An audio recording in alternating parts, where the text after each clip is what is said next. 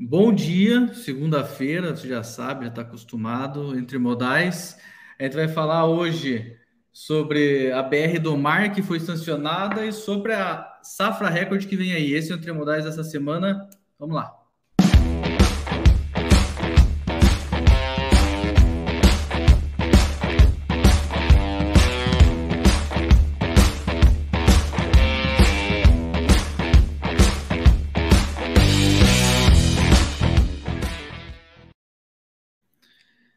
Gente, hoje, caras novas aqui conosco, eu tenho aqui Emerson Negozek, já antigo conhecido nosso, que é consultor na The Process, está aqui hoje para comentar as notícias conosco. Jailson, Jailson, que esses dias eu falei que ele é o baiano mais mineiro de todos, mas descobri que ele é pernambucano, eu errei tudo, né, Jailson? Jailson que vem da, da GridNet e atua no comercial aqui da KMM.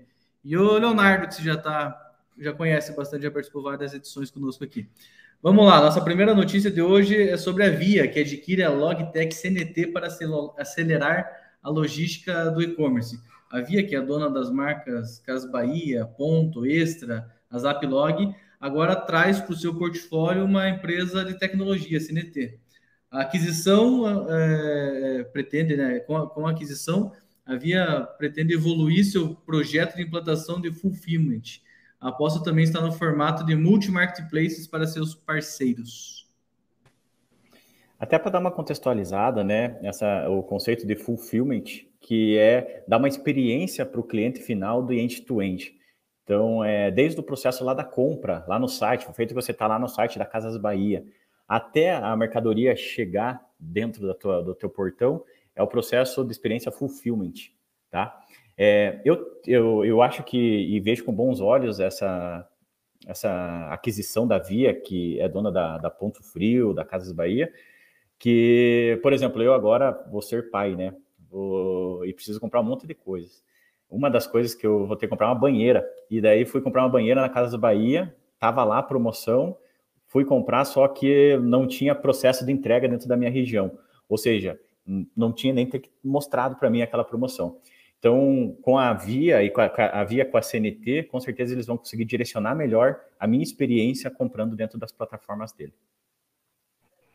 É, eles já começaram já, eles adquiriram é, um, uma outra empresa, né, chamada Zaplog, e aí eles, com, essas, com essa nova aquisição, eles que já têm uma, um amplo mercado já e uma ampla gama de clientes, é, melhorar a logística, né, das entregas e é o multi-marketplace que chama, né? É aquele modelo lá plug and play, tá? Então, essa é uma, uma, ótima, uma ótima virada aí, é, injetando aí no mercado de logística, né? Que aí tá, tem expansão, e aí sempre visando aí o resultado final aí, que é os seus clientes e, e a sua cadeia, né, logística final. Boa, muito bom. Acho que o Emerson deu uma tropeçada ali. vou aproveitar e vou para a próxima notícia, tá? A notícia que, inclusive, é título desse Entre Modais, né? BR do Mar, entenda como a nova regra impacta a logística do Brasil. Esse projeto ele tem como objetivo, esse projeto de lei tem como objetivo é, fomentar, né, estimular a cabotagem no Brasil. E a cabotagem, para quem não sabe, não sabe é, é, a logística entre os portos da mesma costa aqui no mesmo, no mesmo país. Então, é, essa lei ela vem para fomentar isso. E, e, será que vai fomentar mesmo, gente? O que, que vocês têm para falar do jeito que foi, foi sancionada?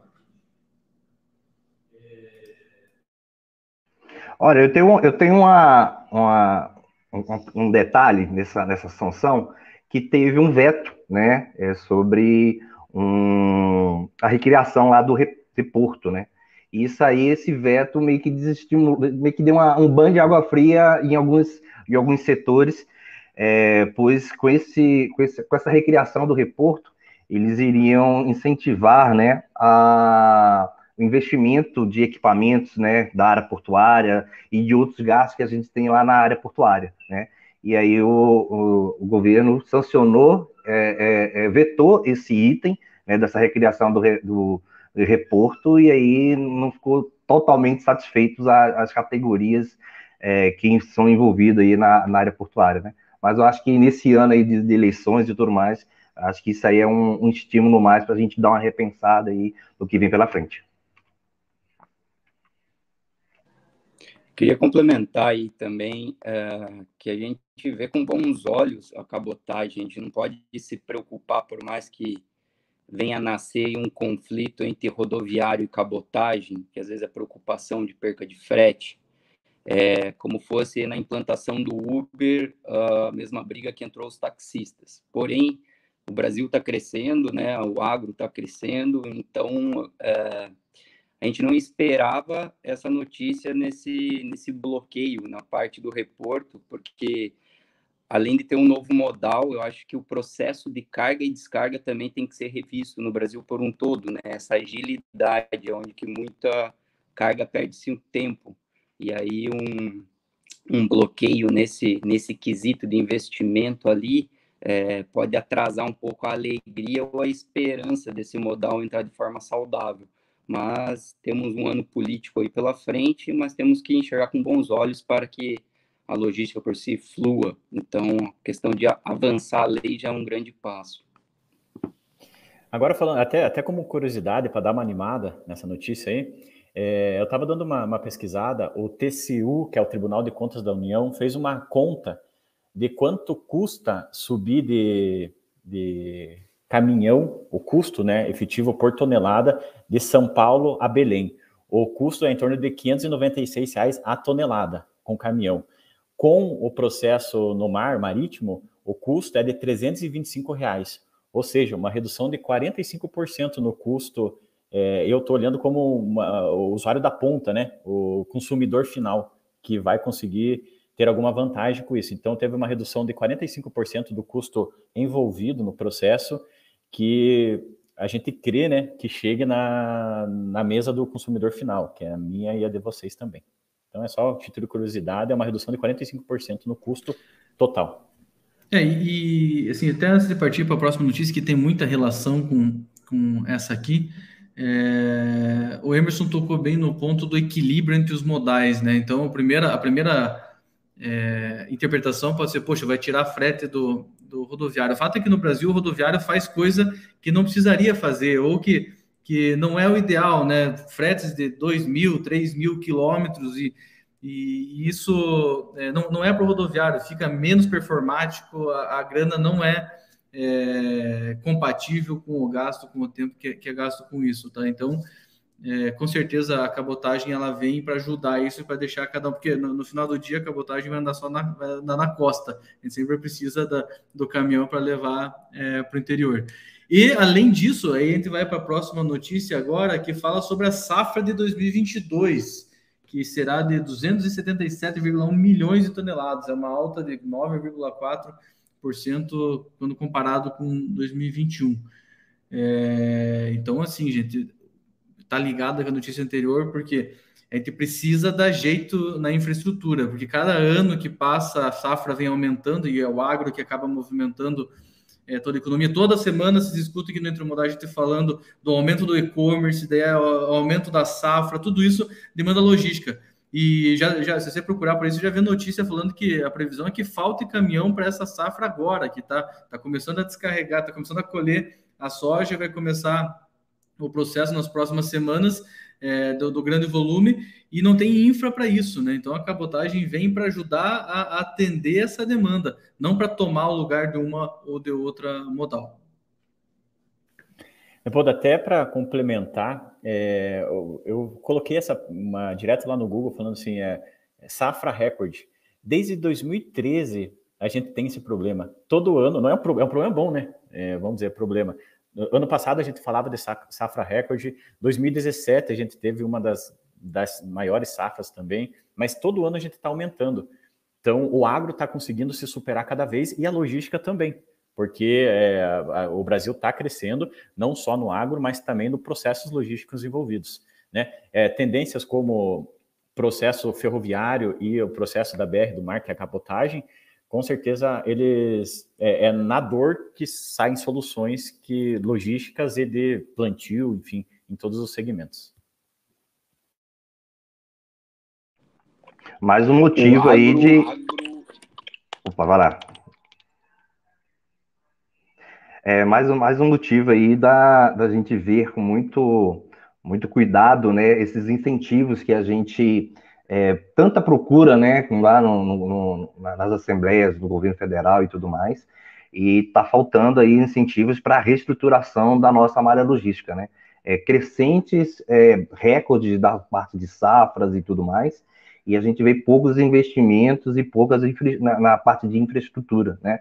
Está é, tá muito relacionado ao tema anterior, que é a, a BR do Mar, né? E aí, o mesmo veto que teve lá na BR do Mar, outras coisas também que quando a gente vai para a parte logística ferroviária, rodoviária, também não passa, né? E aí a gente vê que tem uma, uma necessidade muito grande da reestruturação, do incentivo lá de grandes empresas, empresários, até gente de fora, mas que aqui a gente, dentro do, dentro do Brasil, a gente não, não vê que sempre é vetado e não tem esses incentivos é, para a gente ampliar nossa área aqui.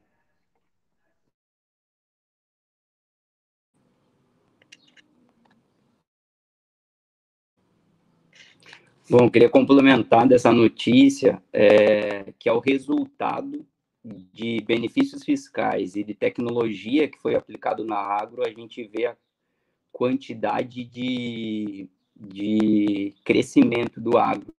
Mesmo pós-pandemia, ela não deixou de crescer. E que a gente precisa agora é essa mesmo case de sucesso do agro aplicar na nossa infraestrutura realmente. É uma notícia boa que pode encorajar as demais que a gente acabou de compartilhar aí a evoluir, a não ficar parado. Boa, isso aí. Eu vou, vou, vou pegar aqui um comentário do, do, do, pessoal que está assistindo, do Derli.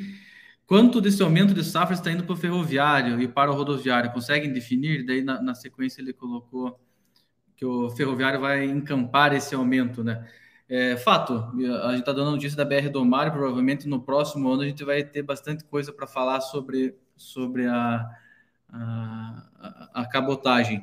Mas os últimos anos foram de investimento em ferrovia. E a ferrovia com certeza vai ajudar a tirar, a, a escoar essa, esse aumento do volume de safra.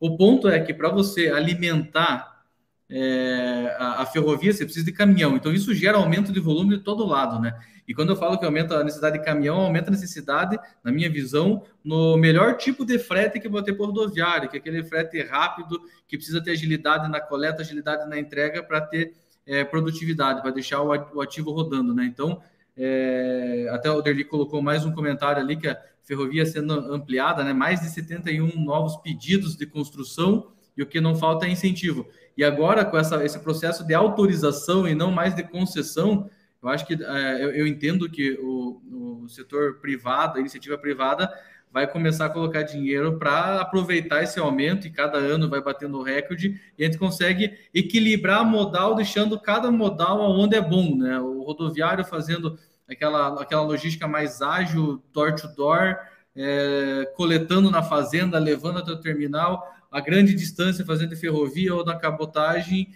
e, e, o processo do marítimo cuidando da exportação. Então, é, eu acho que esse equilíbrio que é o que a gente sempre pediu no Brasil, né, quando a gente falava da falta de infraestrutura e tal, que é o que a gente está assistindo agora, é, esse começo, esse, esse início de, de investimento. Tá? Eu vou para as próximas aqui para dar, dar tempo. Aquecimento global impacta portos brasileiros e pode prejudicar as, a, a cadeia logística que, que vocês me contam sobre isso daí, gente?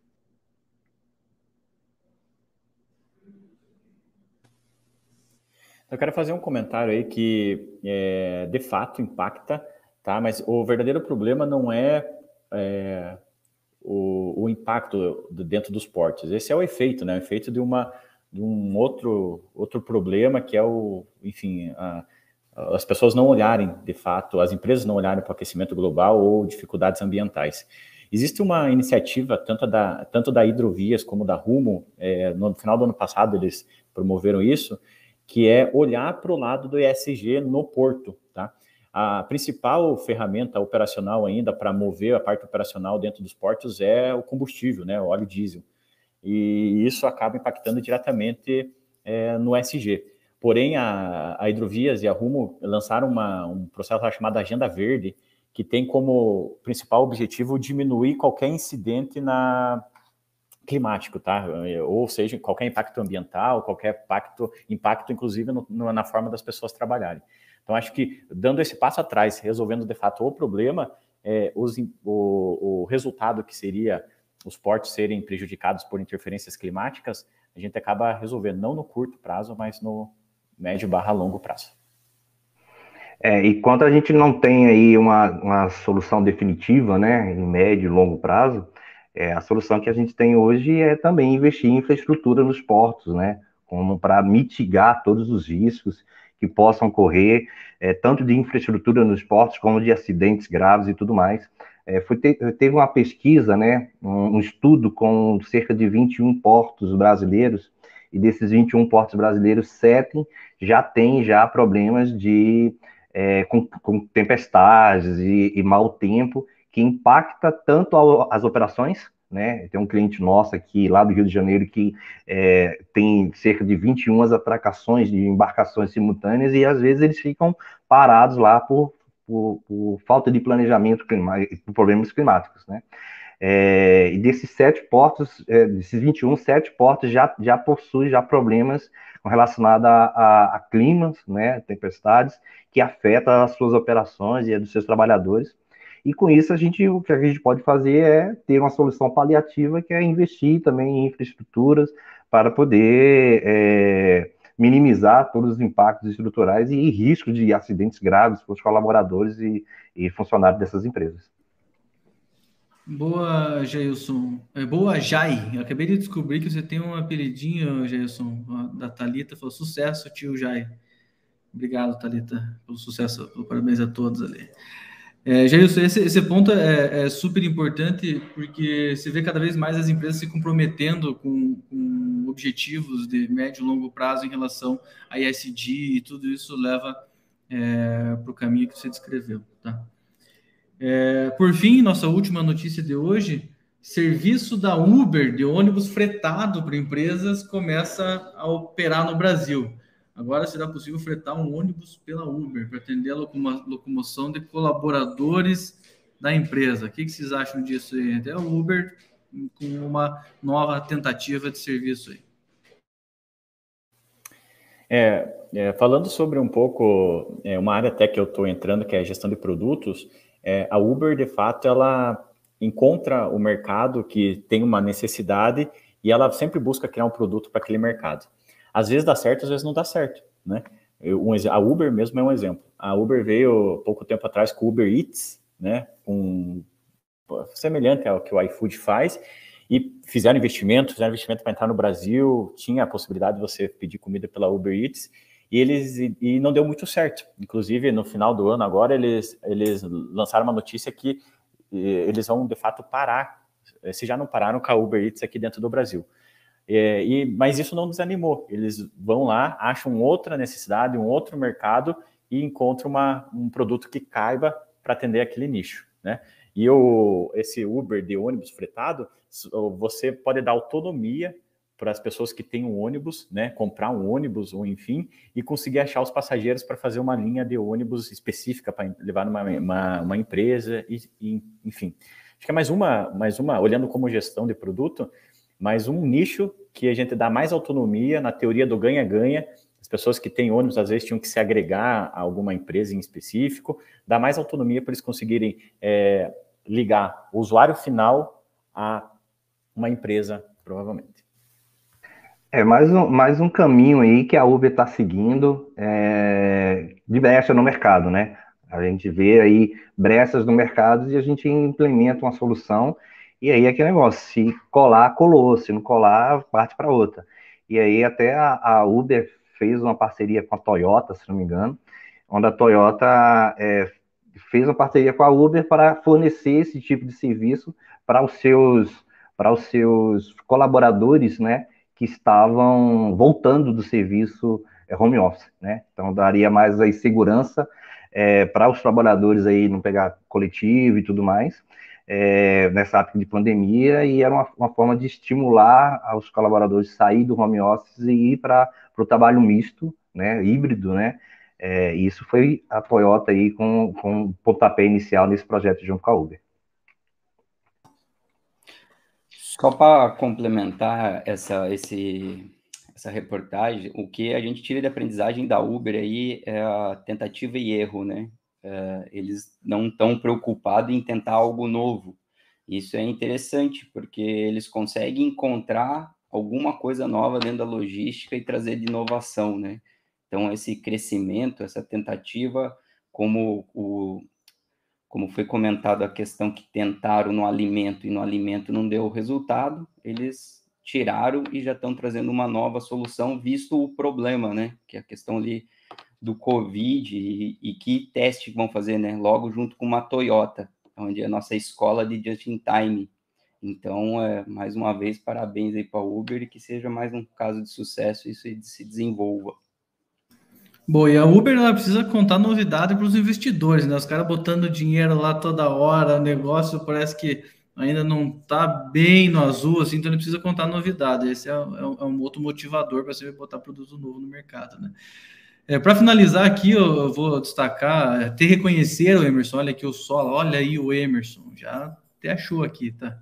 Se você estava devendo para ele, se esconda logo depois que acabar o Entre Modais, tá? É, e sola, qualquer coisa eu tenho o telefone do Emerson, tá? Fica de boa. Outra pergunta aqui, cadê o Maurício, o Giovanni? Olha a foto do Giovanni, que coisa mais, mais especial. É, o Maurício está viajando, ele está tá lá em, em Rondonópolis, na, na, na, Disney da logística agro do Brasil. Então, ele está lá, não pode participar hoje. Mas eu tenho certeza que é um dos poucos entre modais que ele não vai participar. Gente, quero agradecer a presença de vocês, vocês estão nos assistindo. Obrigado, uma ótima semana e valeu!